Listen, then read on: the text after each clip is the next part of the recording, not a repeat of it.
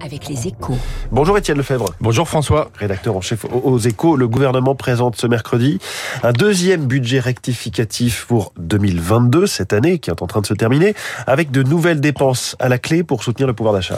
Et oui, il y avait eu le paquet de 20 milliards d'euros voté cet été 149.3 à l'époque pour financer, entre autres, la hausse des retraites et des salaires des fonctionnaires. Le gouvernement, avec ce collectif budgétaire, ouvre un peu plus les vannes.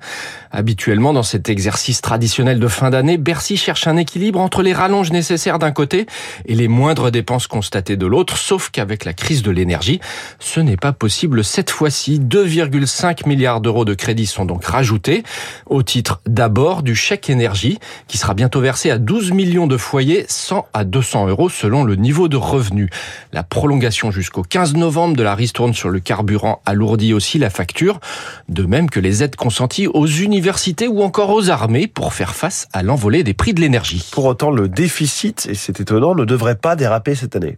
Et non, il est même revu à la baisse très légèrement à 4,9% de PIB au lieu de 5%, car il y a aussi des bonnes nouvelles, insiste-t-on à Bercy, avec des rentrées plus fortes que prévues d'impôts sur le revenu et d'impôts sur les sociétés. Autre point positif, il y a moins de PME pour l'instant qui s'avèrent incapables de rembourser les prêts accordés pendant la crise Covid et moins de sinistralité, c'est moins de garanties à payer par l'État. Le problème, c'est que ces bonnes nouvelles risquent de, se tarir l'an prochain avec le coup de frein sur la croissance.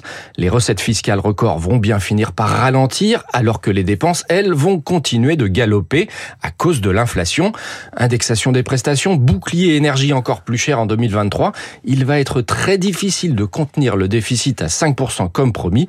Et ce n'est pas le Parlement qui va aider l'exécutif au vu des amendements très dispendieux votés ces derniers jours par les oppositions. il, y a eu, un amendement à 12 milliards d'euros, euh, par exemple. Oui, oui, le compteur était à 15 milliards lundi soir.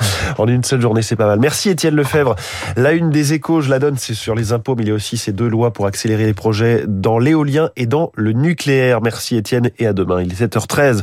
On va parler dividendes dans un instant. Non pas dividendes pour les actionnaires, mais pour les salariés avec Thibault Langstad, la star de